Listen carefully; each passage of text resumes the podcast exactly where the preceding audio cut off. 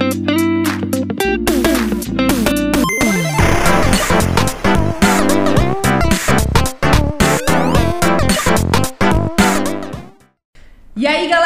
beleza? Tá começando mais um Me Conta Podcast. Comigo Thaisa Maluf, hoje aqui na minha companhia o Marcos, meu amigo, quase o meu parceiro fixo aqui de mesa, né, Marcos? Ah, já, já tá acostumado. Já né? tá super, super de boa. A gente vai até trocar depois a arte do bagulho aqui. Vai ser Thaís e Marcos junto, né? Ah, não, Não, foi eu que reivindiquei, tá? Não, foi, é, foi, foi É um- sugestão Foi interno, Thaís. foi interno.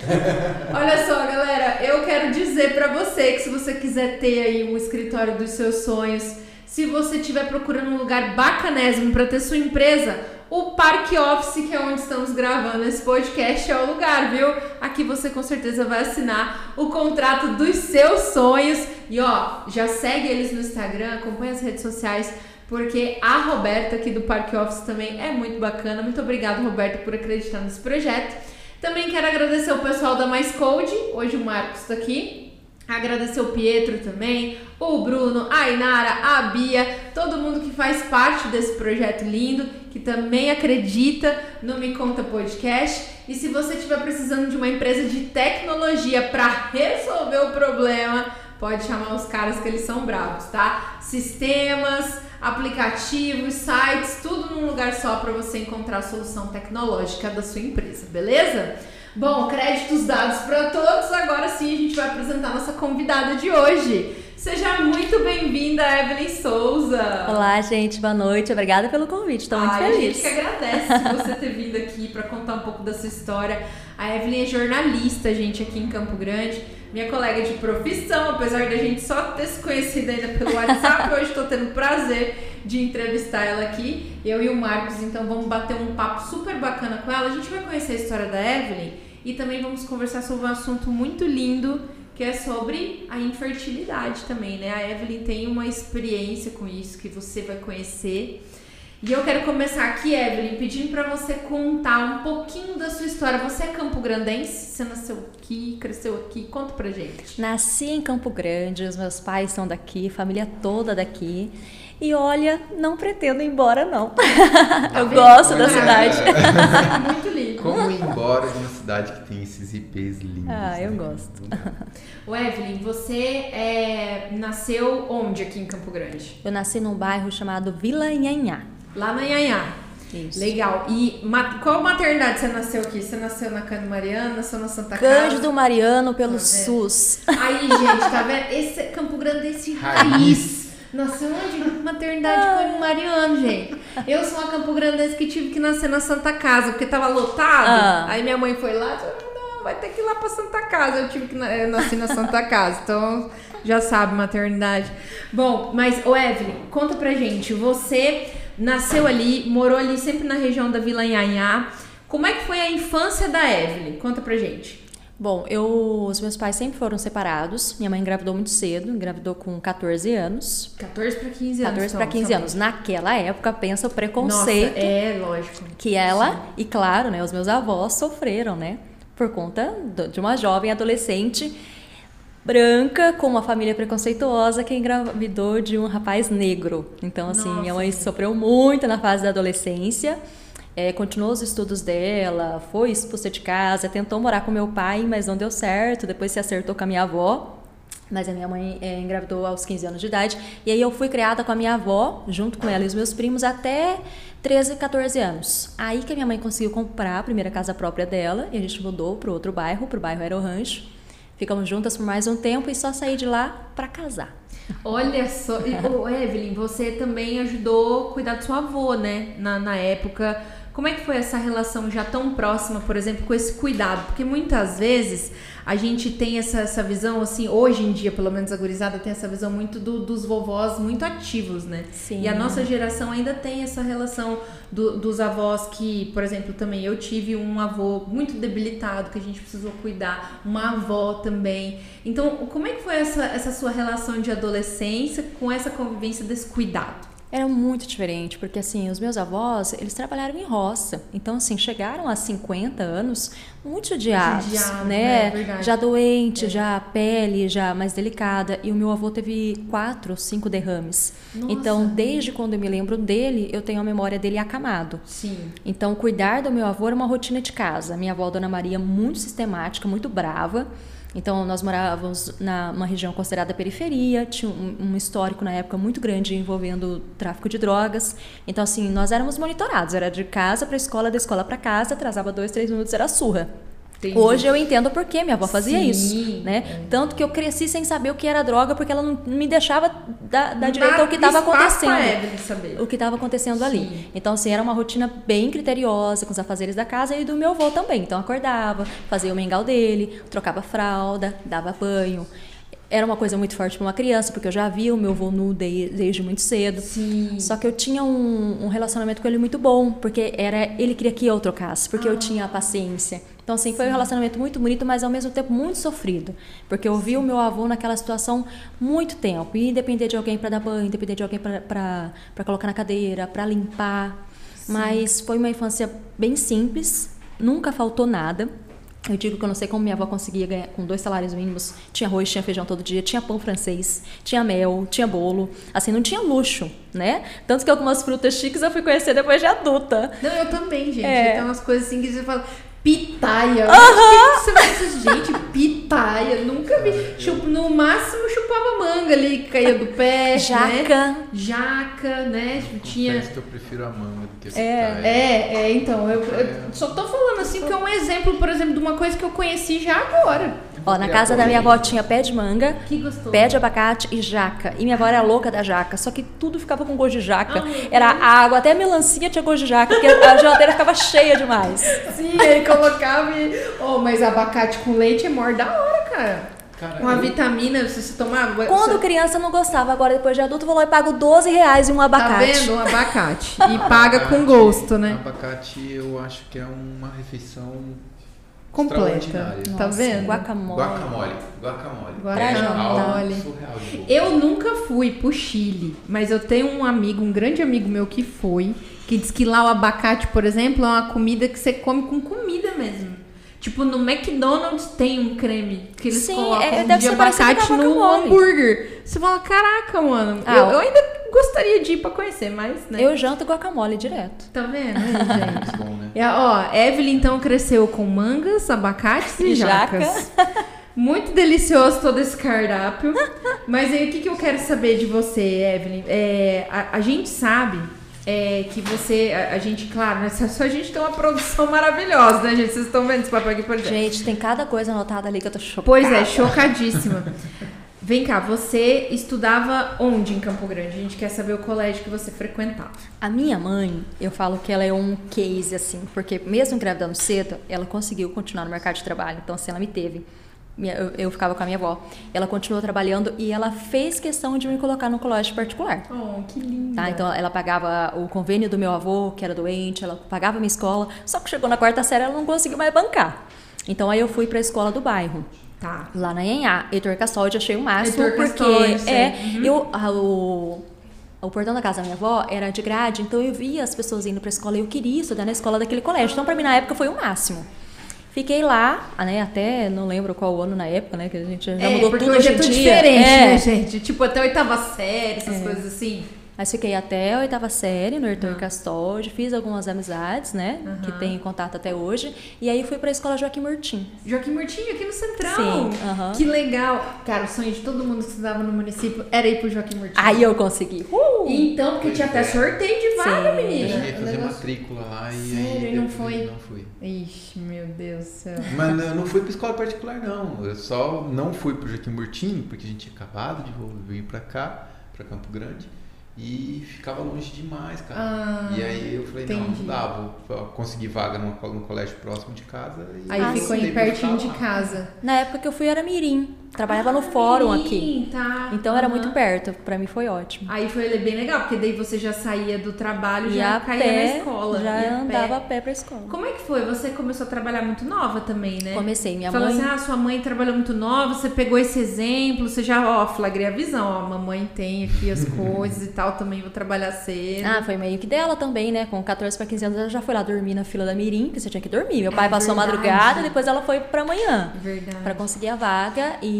ela queria muito, né, que eu trabalhasse pra ter o meu dinheiro, porque ela sabia que seria importante, né? Nessa fase da adolescência, a gente tem nosso dinheiro. Ela nunca me cobrou para que eu ajudasse nada em casa, mas ela queria que eu tivesse meu, meu dinheiro desde cedo. Sim. E foi ótimo. Eu falo para todo mundo até hoje que a Mirim foi um marco porque ela prepara a gente para o mercado de trabalho. Pensa, às vezes tem tanta gente que vai depois de formada para o trabalho e não tem aquele contato. Então eu É. com 15 anos já estava trabalhando no fórum, Ô, atendendo ô, Evelyn, Me advogado. conta uma coisa. Você lembra, você lembra o que, que você comprou assim com o seu primeiro salário?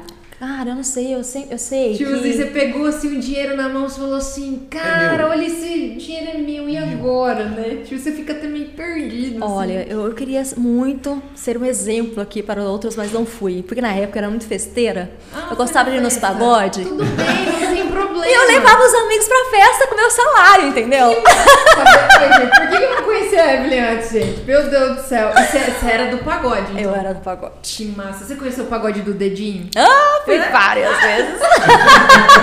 Eu também fui no pagode do dedinho, gente. O pagode do dedinho era lá na Euler, lá Aham. perto da rotatória Era lá do bom, CDB. era bom. Era legal. Eu lembro onde era.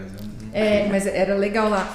Ô, Evelyn, você levava geral pra festa, então? Levava. Era né? muito gostoso. Daí você foi pro Joaquim Murtinho. É. Lá no Joaquim Murtinho você fez seu ensino médio.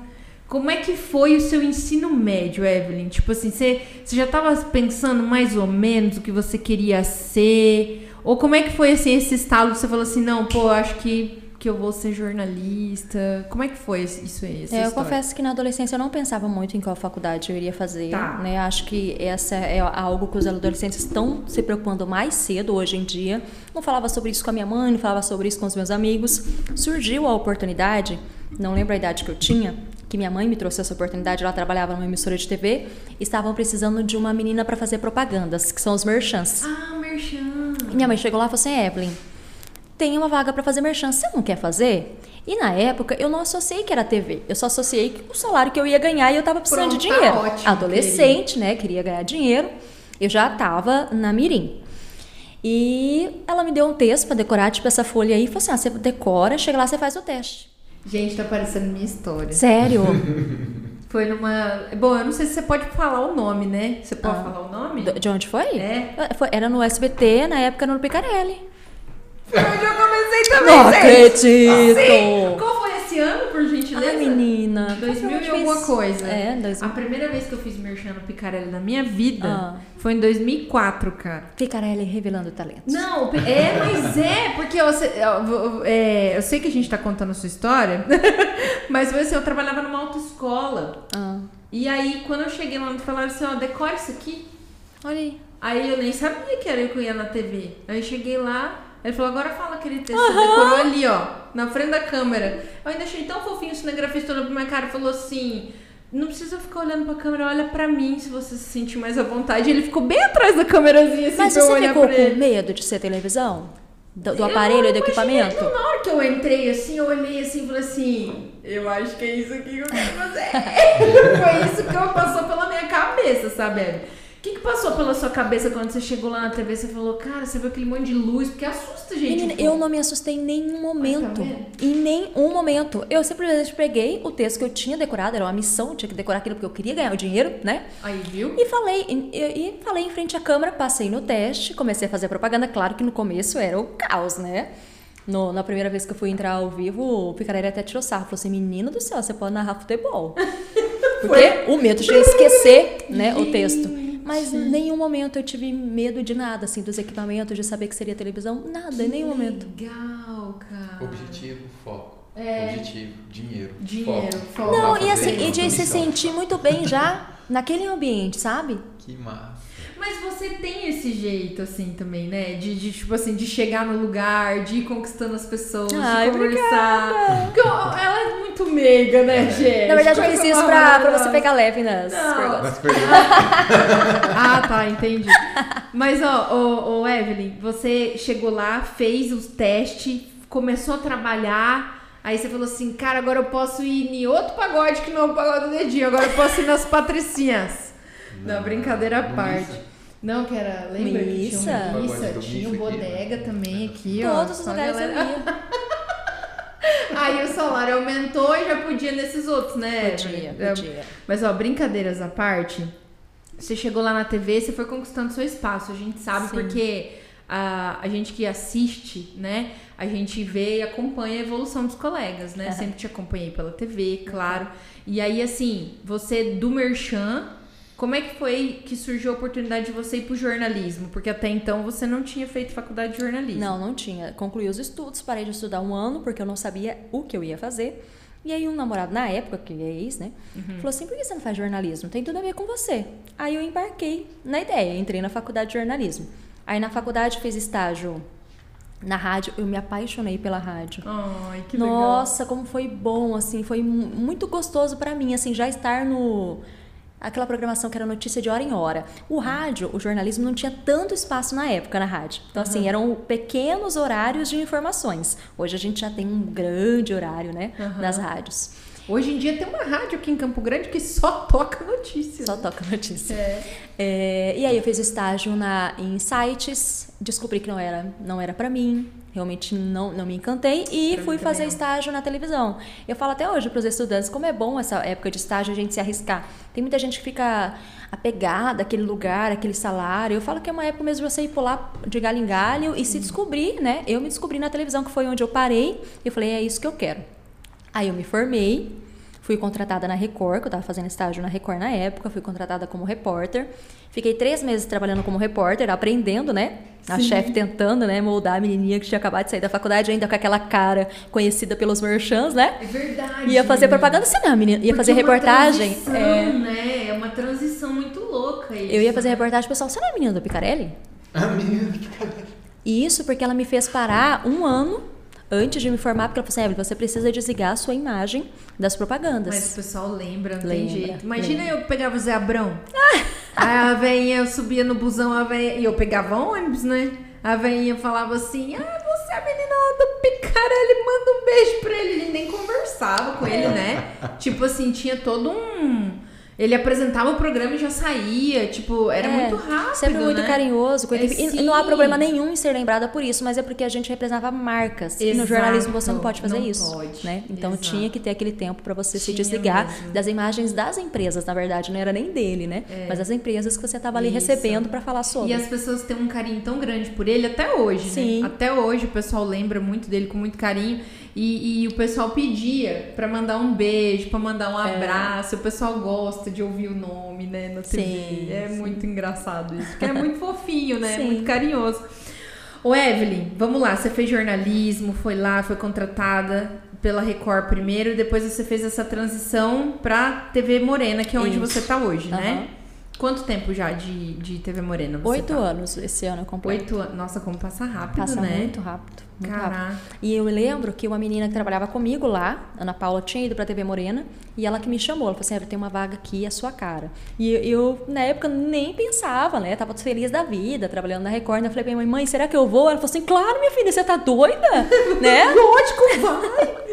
que legal, cara. Sua mãe sempre foi sua grande incentivadora, Sempre, né? né? Acho que se não fosse ela, o que seria da Evelyn hoje? Oh, meu Deus, que linda, que linda. O nome da sua mãe é Helenice. Helenilce. Helenilce. Aham. Ah, tem um L ali, Tem. gente. Coisa linda. Ô, ô, Evelyn, hoje você tá na TV Morena e dentro desse processo a gente também acompanha o seu trabalho, que é um dos motivos da sua entrevista hoje aqui. é, que a gente quer muito conhecer você e esse trabalho lindo que também se confunde com a sua história de vida, né? É, que é um trabalho que você desenvolveu na TV sobre infertilidade, né?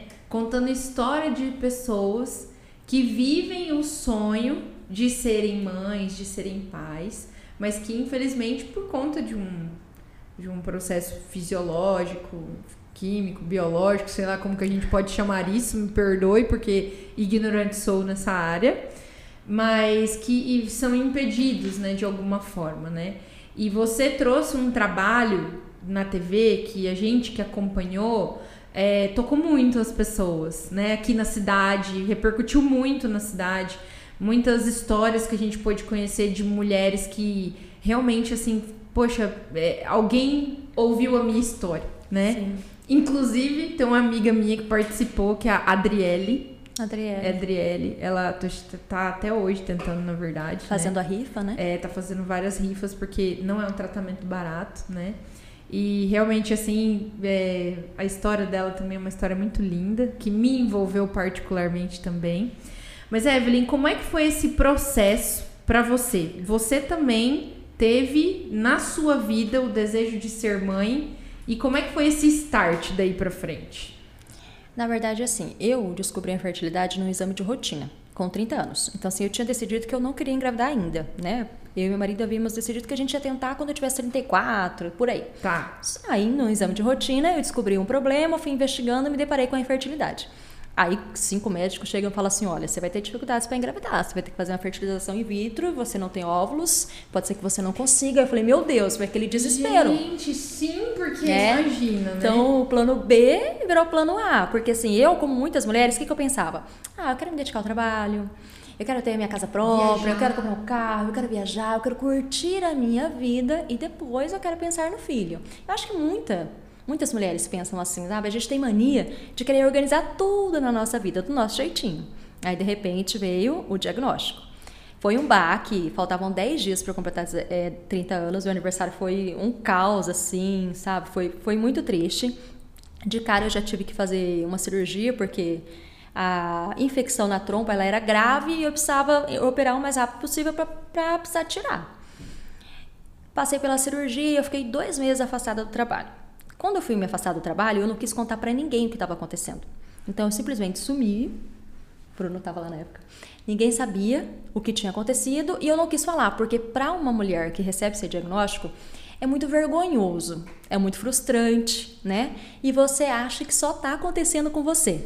Todo mundo engravida, né? Você vê as amigas engravidando, no na rede social é toda hora um positivo, você se sente frustrada. Então, assim, você tem vergonha de falar aquilo sobre outra pessoa, então você sofre sozinha. Passei os dois meses sozinha, contei só pro chefe que tinha que contar, para duas amigas, enfim. E aí um dia me questionando muito sobre qual que é o meu papel, o que, que eu tô fazendo para ajudar alguém. O que, que eu tô fazendo para não pensar só em mim. E ao mesmo tempo meu marido queria muito que eu fizesse um blog, porque eu falava para ele assim, amor, eu tô ansiosa, eu queria fazer alguma coisa. Ele escreve, escreve. E o blog estava pronto, mas eu não sabia do que, que eu ia falar. Não sabia, pensei em várias coisas e um dia eu falei assim, e se eu falar sobre isso? Escrevi o texto, gravei um vídeo já pensando no Instagram. Aí eu mandei para duas amigas, né? Falei assim, o que, que vocês acham? Aí uma falou assim, Evelyn, eu te conheço, você não fala da sua vida para ninguém. Se você fizer isso, amiga, vai ser um gesto tão nobre, porque assim, você tá, você tá na TV todos os dias, tem muita gente que te acompanha. A sua história vai servir de, de consolo e de ajuda para outras mulheres. E você vai ser ajudada também. Aí eu falei, bom, agora vai ter que ser se meu marido topa, né? Mandei pro meu marido e ele falou assim, amor, acho super legal. Aí que eu resolvi postar no Instagram. E foi uma surpresa, assim, porque quando eu postei, menina, muita gente conhecida me contando que estava passando pela mesma coisa. Olha só. Desconhecidos. Que você nem imaginava. nem imaginava. E desconhecidos com textos gigantes, porque assim, precisavam falar sobre isso para alguém que também estivesse passando por isso. Sabe quando você quer falar com alguém que entenda a sua dor? E foi exatamente assim. Aí passou o tempo, eu fui, fui, fui gravando vídeos pro blog, fui pegando mais informações, e aí eu sugeri na TV. Falei, sugeri pro meu chefe, eu queria muito falar sobre isso. Ele falou assim: o que, que você pensou? Eu falei assim: ah, pensei numa série de reportagens. Ele falou assim: ah, me apresenta a proposta. Aí eu gravei, comecei a gravar em outubro, e ela foi ao ar em março. Foram seis meses: três meses de gravação e três meses de adaptação para ver onde que ia entrar. E eu falo que assim: ah, se eu tinha uma missão no jornalismo, era essa. Foi Que muito legal, legal. para mim, porque eu também fui ajudada em todo o processo, né? Mostrar para a sociedade que esse problema existe, mostrar para a mulher que não é só com ela, né? Acontece com muitas pessoas e principalmente levar informação que a gente não tem desde cedo. Por exemplo, você não, na sua primeira consulta com a, com a ginecologista, a minha, por exemplo, não me falou que, olha, vamos ver como está o seu controle de ovulação.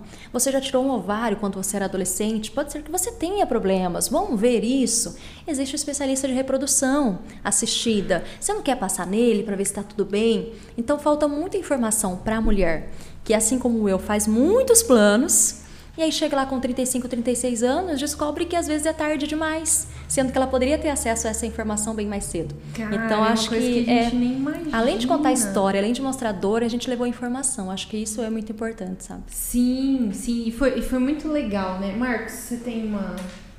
Hum, por enquanto não. É. Tenho- na verdade, eu tenho duas perguntas que eu tô apegado aqui. vai. Super apegado, Marcos, Apegado. gente.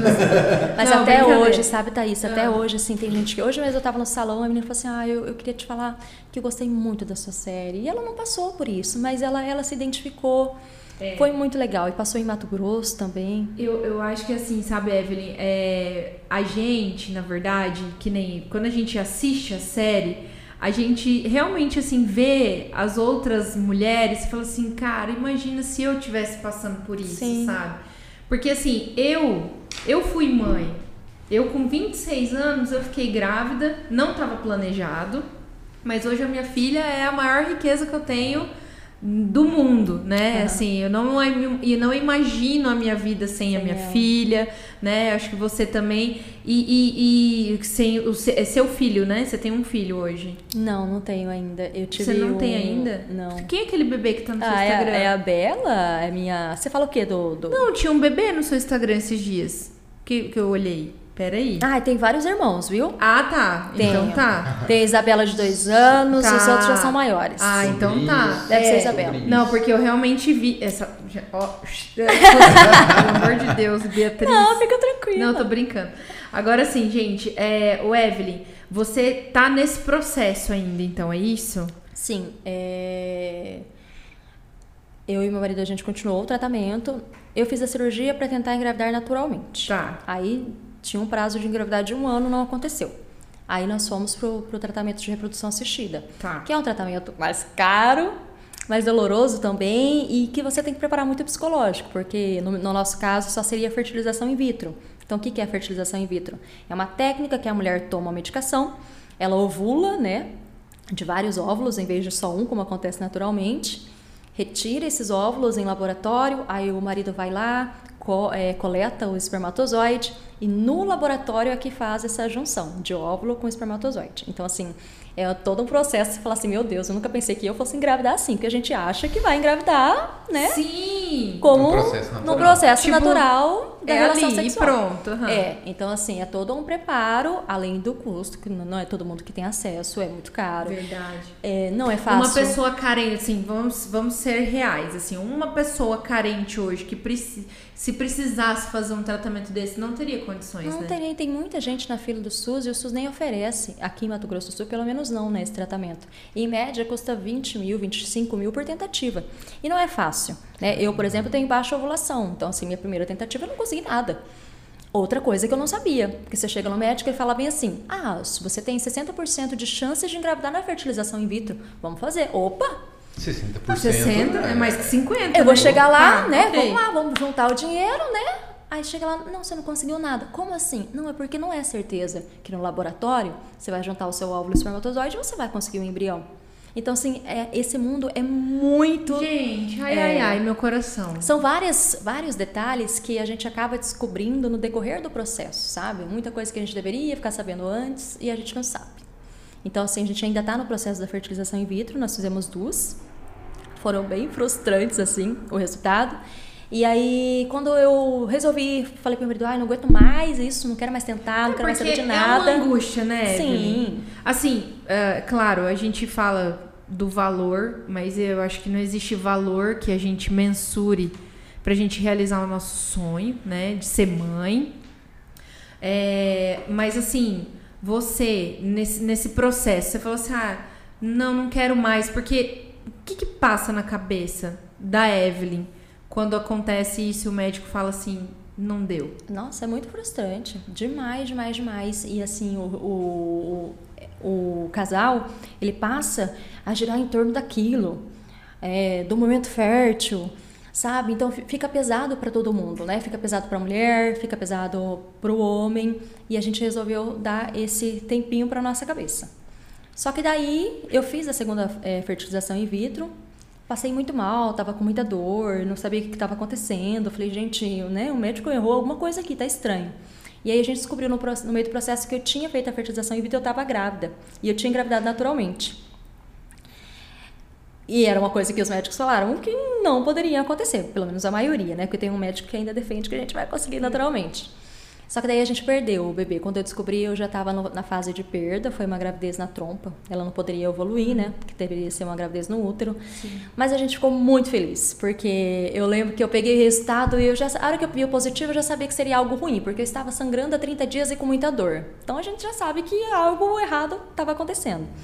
Só que eu só lembro do meu marido falando para mim assim: amor, você engravidou você engravidou. Sim. Né? E a gente achava que não ia acontecer. Então, assim, a gente ficou com uma memória muito legal, muito boa.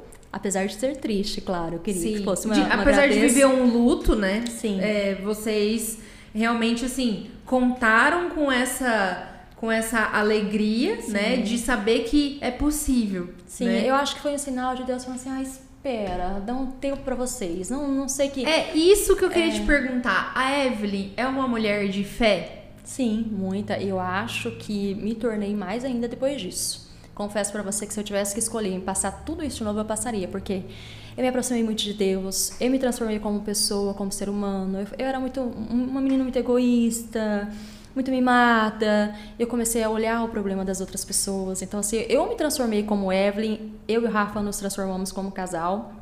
Então, assim, acho que eu viveria tudo de novo. E falo para Deus, se não for pra ser agora, tudo bem, porque tá legal, assim, sabe? Essa força que a gente tá tendo. Recebendo, né, das Recebendo. pessoas. Eu, eu achei muito legal que você falou assim, ah, hoje o Rafa tem um compromisso. Hoje na gravação, tá, gente?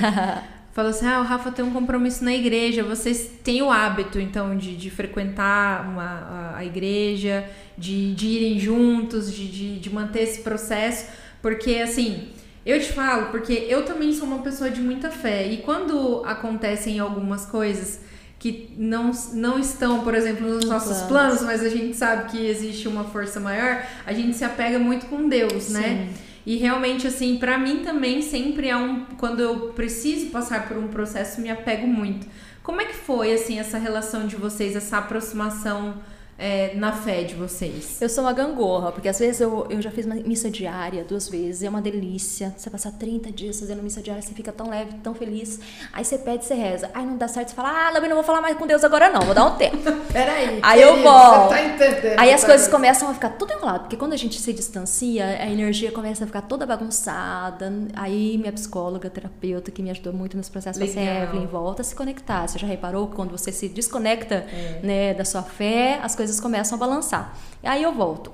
Eu vou mais do que o Rafa. Uhum. Como a gente não consegue ter a rotina de ir junto, eu prefiro eu ir né, e resolver a minha coisa que para mim é importante do que o Rafa. Nós fizemos um encontro de casais, que foi que muito legal. Foi bem na época que eu descobri o diagnóstico, eu tinha acabado de fazer a cirurgia, estava em recuperação ainda, e fez muito bem pra gente.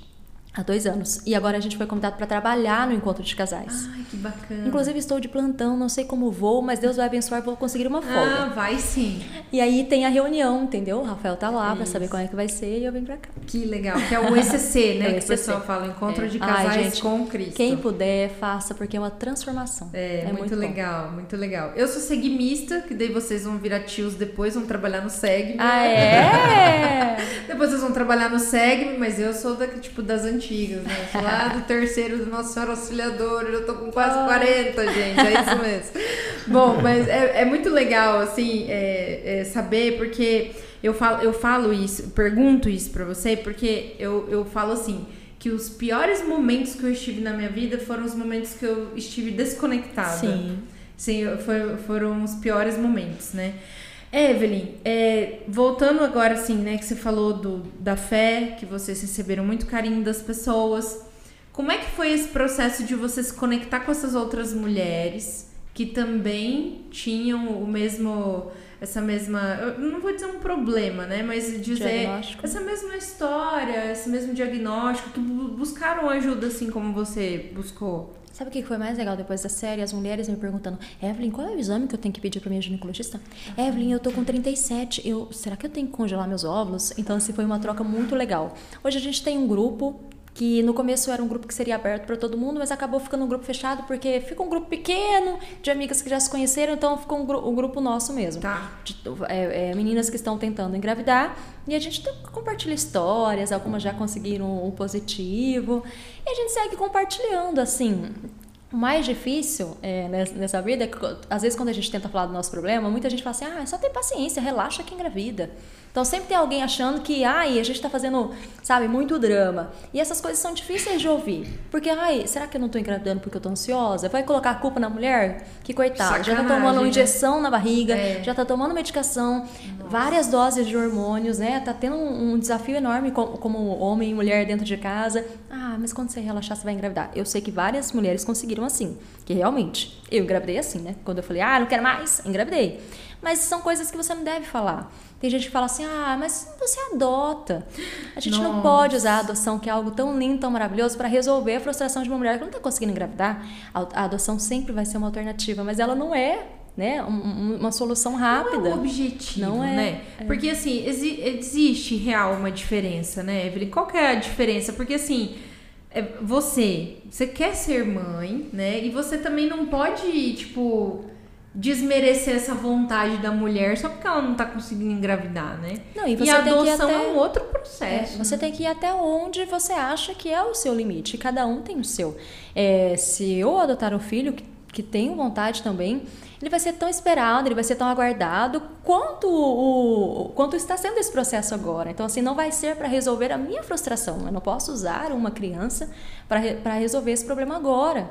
Entendeu? Então, é essa imagem da adoção que a sociedade ainda precisa ver e enxergar de um jeito diferente. Exato, exato. Isso que eu imaginei, porque, que nem a gente comentou aqui, que não falei aqui, o processo de adoção é uma coisa muito assim né? É do seu coração. Você tem, assim como você também tá na vontade do seu coração, uhum. né? Esse desejo de engravidar, as pessoas precisam entender que não pode chegar para uma mulher e falar assim, não vai lá e adota. É, como se fosse uma né? mercadoria. Como se, é, é, não é assim que funciona. Sim. Você imagina é, a Evelyn mãe já, assim, é, a Evelyn, você cria essa essa expectativa para você hoje? Bem sinceramente, estou começando agora. Porque tá. em terapia eu sempre falei com a minha terapeuta, eu estou tentando engravidar desesperadamente porque eu tenho medo de não conseguir. Eu e Rafa, como casal, não estávamos preparados. Não queríamos ainda. Pra gente é o máximo ser solteiro, é legal. É, você não faz almoço, você toma a cerveja que você quer. Você sai, agora não, porque tá em pandemia, né? Não tem um passarinho pra dar água, é, né? É, então assim, agora está despertando realmente aquele sentimento de, oi, tá faltando alguma coisa aqui. Entendi. Vai no aniversário e fala assim, ah, eu quero ir embora, né? Então você assim, vai começando a mudar. E eu acho que isso é bom, porque talvez eu teria sofrido muito mais se eu já tivesse com esse sentimento lá Antes, atrás. né? É. Uhum. E vamos lá então. Agora você e o Rafa já nesse processo maravilhoso. A gente, claro, torce que isso tudo dê certo. É, eu ainda conversando sobre as mulheres que você conversou, tem alguma história que te marcou muito dessas Ai, mulheres? Tem uma, duas histórias. Uma da série que ela é lá de Cidrolândia e ela fez, acho que várias, acho que quatro tratamentos e eu, ela adotou. Ela tem dois filhos adotados. Então, quando eu entrevistei ela, eu cheguei na minha terapeuta e falei assim: eu tô com medo da minha história ser parecida com ela, porque ela sofreu muito. Então, assim, eu, chegava em casa e ficava assim, pensando, sabe? Será que é assim que vai ser a minha história? Mas ela deu uma lição tão é, grande, assim, de vida, que ela falou assim: a única coisa que eu pedi a Deus na época era para que eu não fosse uma mulher amargurada para que eu não ficasse em, triste ao ver as minhas amigas grávidas, para que eu não ficasse revoltada quando uma mulher me falasse algo que eu não gostava. Assim, então era isso que eu queria plantar no meu coração, que eu não fosse amargurada pelo fato de eu não conseguir engravidar. E ela tem uma relação tão linda com os dois filhos dela, que foi um exemplo lindo de adoção que a gente mostrou na série. Então, assim, vira e mexe, eu me pego pensando nela, no que ela me falou e na história dela, né? Eu lembro que quando a gente foi despedir, ela falou assim: Evelyn, eu não sei qual, em que processo você tá, eu só sei que Deus tem uma história linda para você. E, que... e, isso ficou marcado, sabe? Inclusive, eu falo isso hoje em dia para outras pessoas. É história que me marcou muito. E a segunda foi uma mulher também que fez oito fertilizações in vitros. Até consegui, eu falei pro Rafael, meu Deus, já pensou se a gente tiver que fazer oito? Mas conseguiu ela? Ela conseguiu naturalmente depois. Naturalmente. Naturalmente depois. Ah. Uma, um, ela tem dois, né? Um de, de fertilização. Na nona fertilização ela conseguiu. E um veio naturalmente depois de todas essas tentativas. Então, assim, foi muito difícil para mim o processo psicológico de, de ver tantas histórias, de falar assim, será que eu vou aqui? Será que eu vou aqui? né, dona Evelyn? Mas não tem como. É. Você vive a mesma coisa que elas vivem. É. Sabe? Tudo que elas falam, parece que você que está falando.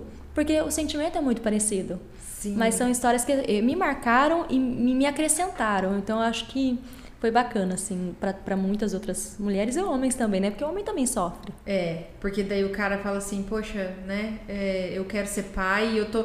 E eu imagino o Rafael vendo uhum. você falar sobre dor, sobre, sobre o processo doloroso, não só físico, mas também da cabeça da gente, né? E, e ele, tipo porque assim, quando a gente ama alguém, eu falo pelo meu esposo também que eu amo ele demais. eu vejo ele assim, às vezes triste, eu quero tirar aquilo com a mão, Sim. né? E o Rafael te apoia bastante, Sim. assim? Como é que é essa relação de vocês dois? E é, o que ele fala muito, ele fala assim, amor, eu quero que você fale até onde você quer ir, porque é você que toma injeção na barriga, porque é você que toma remédio, porque é você que, que vai lá no procedimento, que fica desacordado, que passa por tudo aquilo, e que depois tem que fazer a recuperação. Ele fala assim, então é no seu corpo.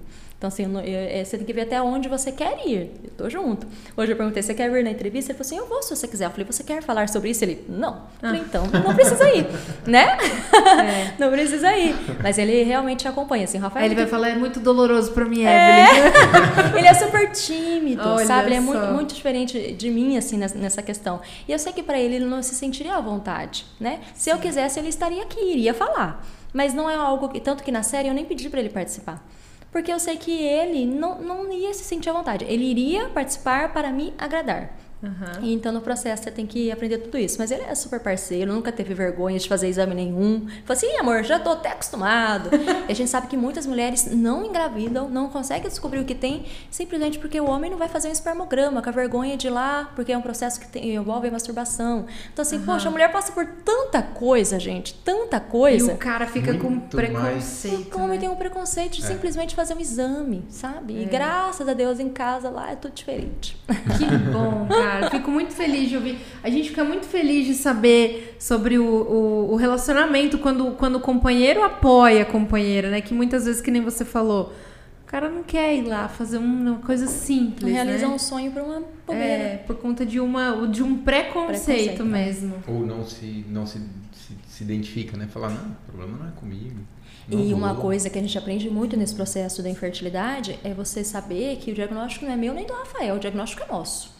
Ninguém tem Ué, culpa de nada. É o casal que está envolvido. É o casal, é? entendeu? O então, casal. O filho não é só seu, não. o filho não é só do Rafael. Sonho não é só de um. Sonho, exa exatamente. Então, se é algo que é compartilhado, acho que é mais do que justo. Fica mais né? leve, né? Sim.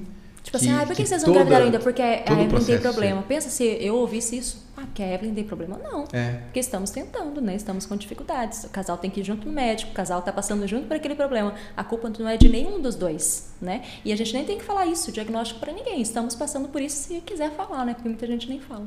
É, e, e nem, talvez nem tratar como culpa, né? Porque eu acho que não existe essa questão é... de culpa. Não foi algo que, olha, eu fiz tal coisa e por isso é, a, a, minha situação é essa, né? Sim. né? Não é, é algo que, cara, isso provavelmente é natural, é um processo fisiológico, um processo biológico. Então, então são situações que você não, não existe culpa. Sim. Né?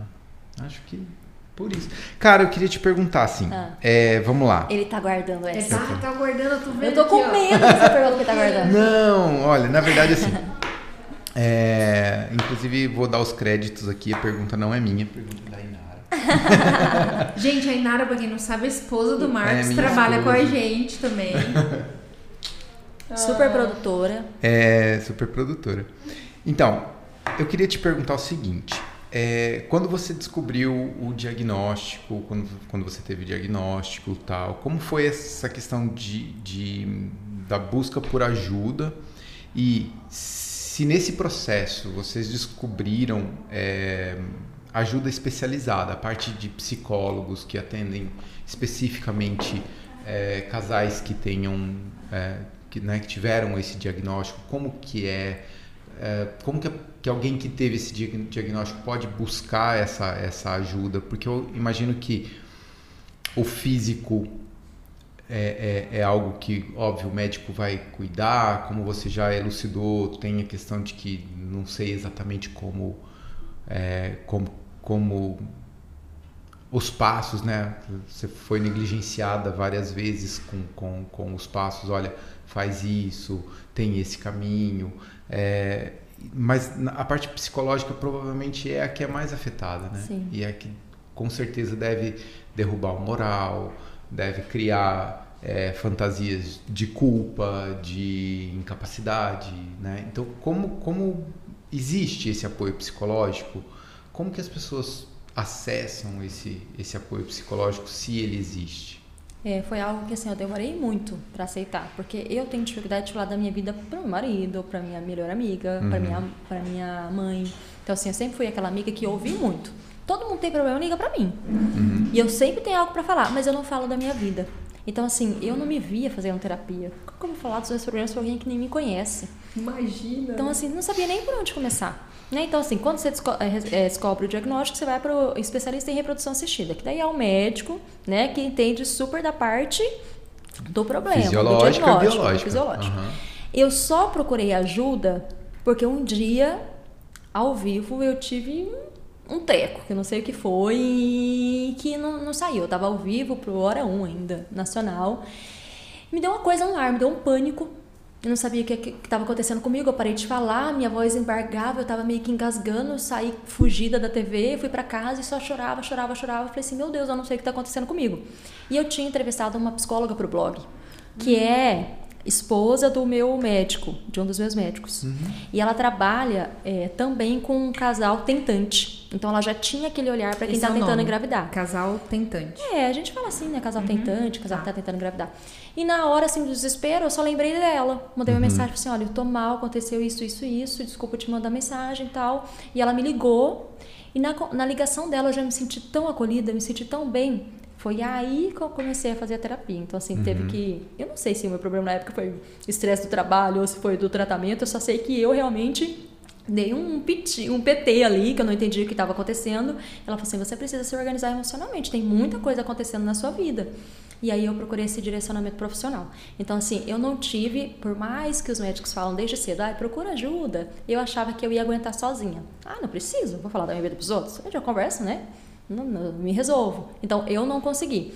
E se não fosse esse apoio psicológico, eu acho que hoje também não, não estaria do jeito que eu tô. Porque eu falo para as pessoas que é um direcionamento, não é você chegar lá e falar só, uhum. sabe? É um direcionamento que você vai recebendo dia após dia, que muda na sua vida como tentante, muda na sua vida como esposa, muda na sua vida como profissional, como filha. Porque quem faz terapia envolve toda a família, né? Você vai mudando em vários pontos da sua vida. Só que eu não sei se existem hoje muitas psicólogas que são especialistas em casais que estão tentando engravidar. Uhum. Né? Eu sei que essa minha, ela, ela, ela estuda continua. muito em relação a isso. Eu uhum. continuo fazendo terapia com ela. Então, assim, ela tem esse olhar direcionado no começo para tentante, mas depois a gente vai falando de outros problemas, né? Eu acho que é natural, né? É, é. Não, é natural, porque você não, não se resume ao, não, àquele episódio. É, então... É. E terapia, cara, é uma coisa que tinha que vir na cesta básica, assim, né? É, é, não, é sério, eu, eu falo isso. Não, é, eu concordo. Não ri. Eu concordo, eu concordo. É, porque é uma coisa, porque é uma coisa tão importante, assim. É, a gente muitas vezes fala assim, ah, que nem a Evelyn falou, pô, não, eu aguento sozinho, mas não, não cara, aguenta. Não aguenta. Acho que a gente tem essa, essa é, é, natureza de, de, de, de falar, não, eu sou forte, eu dou conta. Né? Acho que é natural. Hoje, assim, eu sei que, que, que, que, algumas universidades oferecem né, apoio de terapia, tem recém-formados que, ou formados já que trabalham com tabela social, quem tem convênio consegue fazer pelo convênio, mas é um, um, um apoio assim que vale muito a pena. Eu indico muito, assim, principalmente para quem está passando por esse processo para você se encontrar como pessoa. Porque eu não sou só a Evelyn que tá tentando engravidar. Eu sou a Evelyn que sou jornalista, sou a Evelyn que é minha esposa, que sou mãe de uma cachorra, que sou filha, que tenho irmãos. Então eu tenho uma vida, minha vida não se resume a isso. E uhum. às vezes a gente se pega preso naquele problema, entendeu? Como que é o nome da sua cachorrinha? É Bela, louca. A Bela. É. A Bela. Bela que tem um coraçãozinho no, no nariz. No nariz, gente. Como ela é? fica passando a, linguinha ah. e aí vai é, saindo a corzinha do nariz dela. Oh, que fofinha! Vai esfolando o narizinho. É. Que bonitinha. Ô, Evelyn, é, como é que é essa sua relação com os pets? Ah, então. Eu jurava que não queria ter cachorro na vida. Não queria. Aí fui num churrasco de aniversário da minha amiga e vi o pai da Bela. O pai da Que na Bela. época não era pai da Bela, porque Tá, não tinha Bela. Sim. E me encantei por ele, pelo labrador. Louco, Skoll o nome dele. Aí eu falei com meu marido assim, ai, amor, se um dia tiver um cachorro, vai ser assim. O Rafa falou assim, Deus me livre, um labrador dentro de casa. e fiquei naquele processo, eu quero um labrador, eu quero um labrador. Eu falei assim, não vai ter, não vai ter. Teve um dia, eu falei assim, quer saber? Vou lá, vou pegar. Aí a, o Skoll tinha tido filhote. E eu tinha conseguido o contato dele, né? Aham. E falei assim, eu, vou, eu olhei pro Rafa assim, eu vou pegar o cachorro, você querendo ou não. Aí fui lá, era a única, coitada. Afrontosa ela. É, era a única. Tinham várias meninas, levaram todas e deixaram ela lá, né? A esquisitinha. Eu falei, ô, coitada, ninguém quis, vem pra cá, é meu. E transformou a nossa casa. Talvez, se a gente não tivesse a Bela, o processo fosse até mais difícil, né? Aham. Porque, assim, ela ocupa um espaço Aham. na nossa vida ali, né? Uma Sim. companhia. Eu amo correr, eu amo caminhar, eu amo acordar cedo. E o meu marido ama ficar em casa e acordar tarde. Então, assim, é o oposto. Então, a Bela vai comigo, entendeu? O Rafael fica em casa, eu Ela é cato a sua Bela e vazo. de, de, de caminhada. Ela já correu comigo 5 km assim seguido. Caraca! Corre assim, tipo assim, coitada. Ela me olha assim e fala, mãe, pelo amor de Deus, para. Não, hoje não. Aquele 5K não, mãe.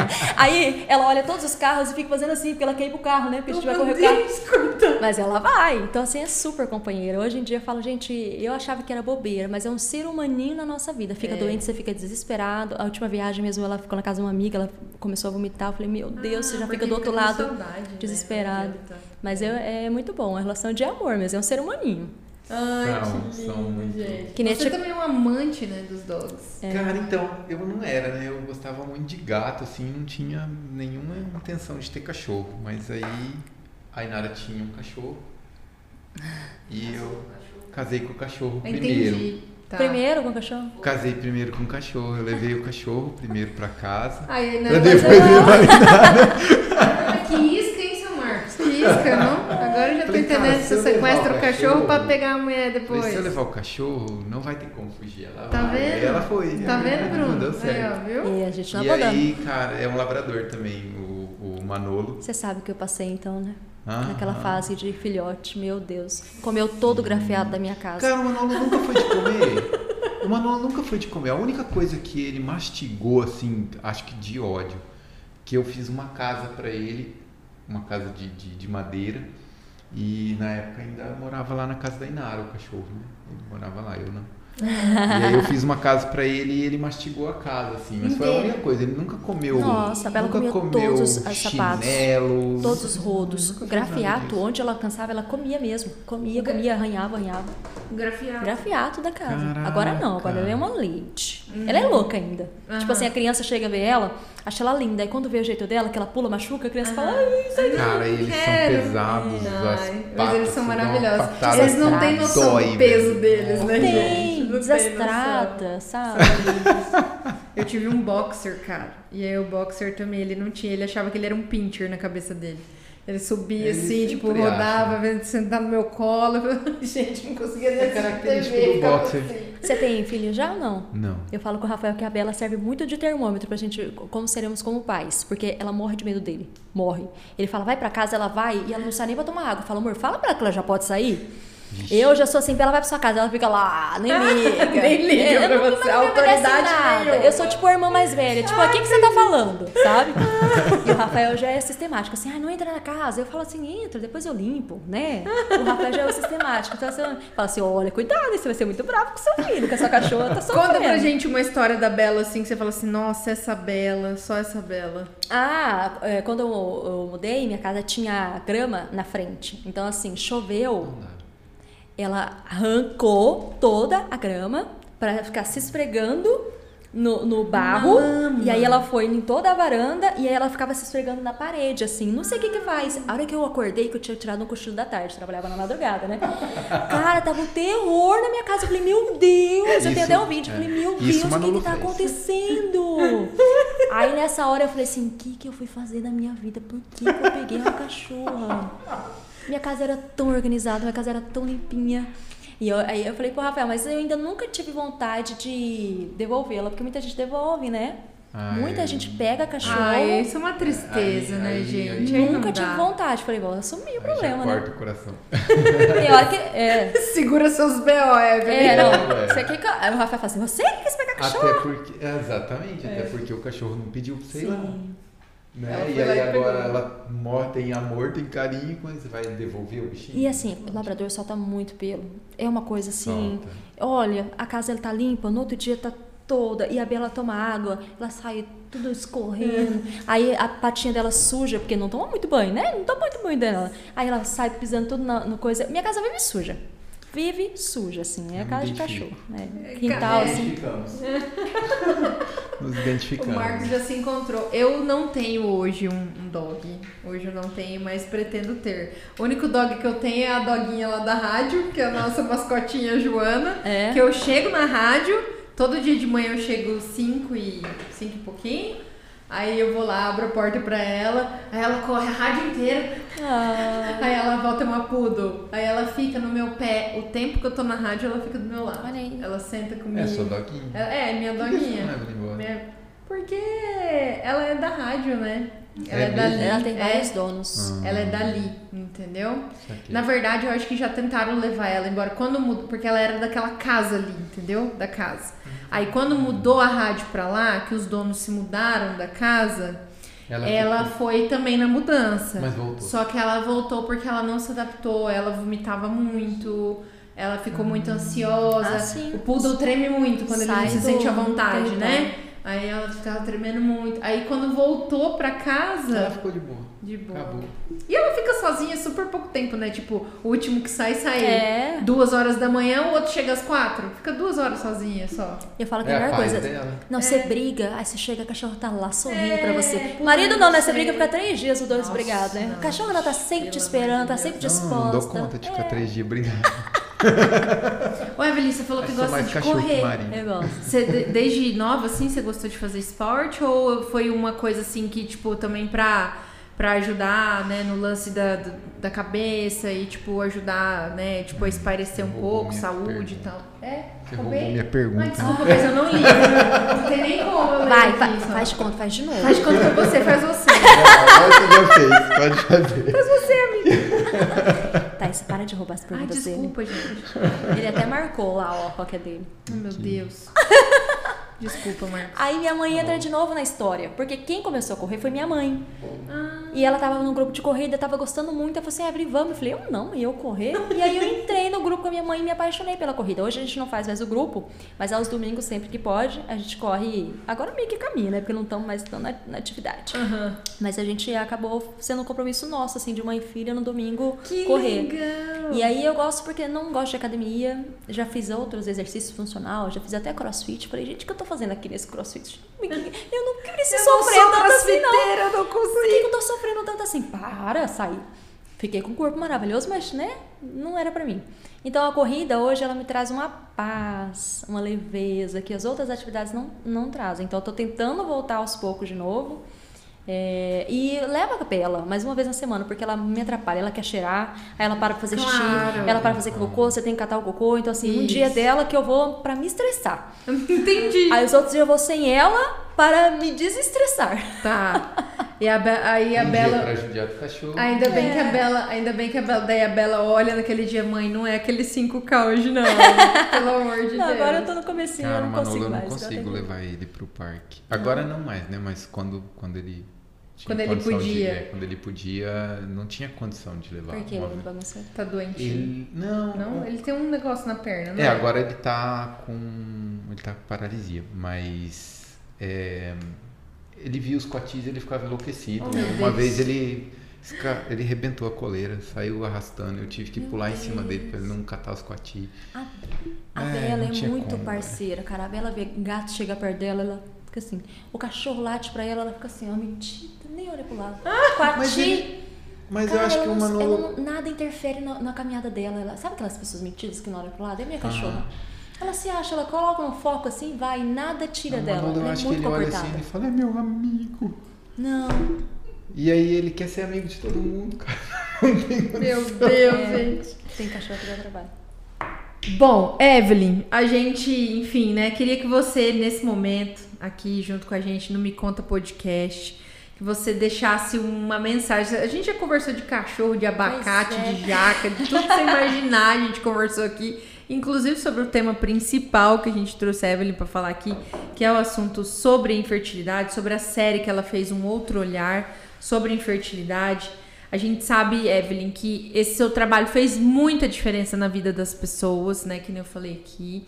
E, e a gente queria que nesse momento você falasse com essas mulheres, né? Que de alguma forma estão ouvindo esse podcast ou estão assistindo esse podcast, né? E falam assim: não, o meu sonho é o mesmo sonho da Evelyn, e eu tô aqui e eu vou continuar, e eu vou, ser é, vou ter perseverança, né? No meu sonho e acreditar, né?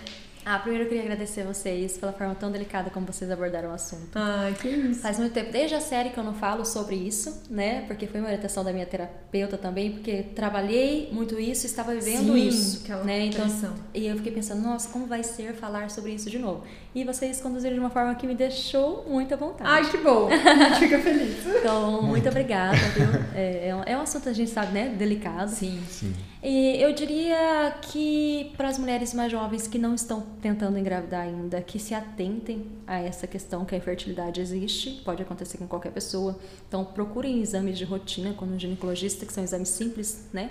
Uma ultrassom para ver quantos óvulos você está tendo por mês já resolve. Inclusive Pergunte, tem pelo né? SUS, né? Pergunte. Para quem está pensando em adiar, tudo bem adiar, tudo bem fazer planos, mas veja como está essa questão da fertilidade, porque você pode se arrepender lá na frente e essa é a principal dor quando você descobre algo que você não pode mais fazer nada. Porque quando você descobre tem Possibilidade. tem possibilidade de tomar uma decisão de qual caminho você quer seguir, é uma coisa. Agora, quando você só se encontra perdida no meio do caminho porque tá tarde demais, é outra.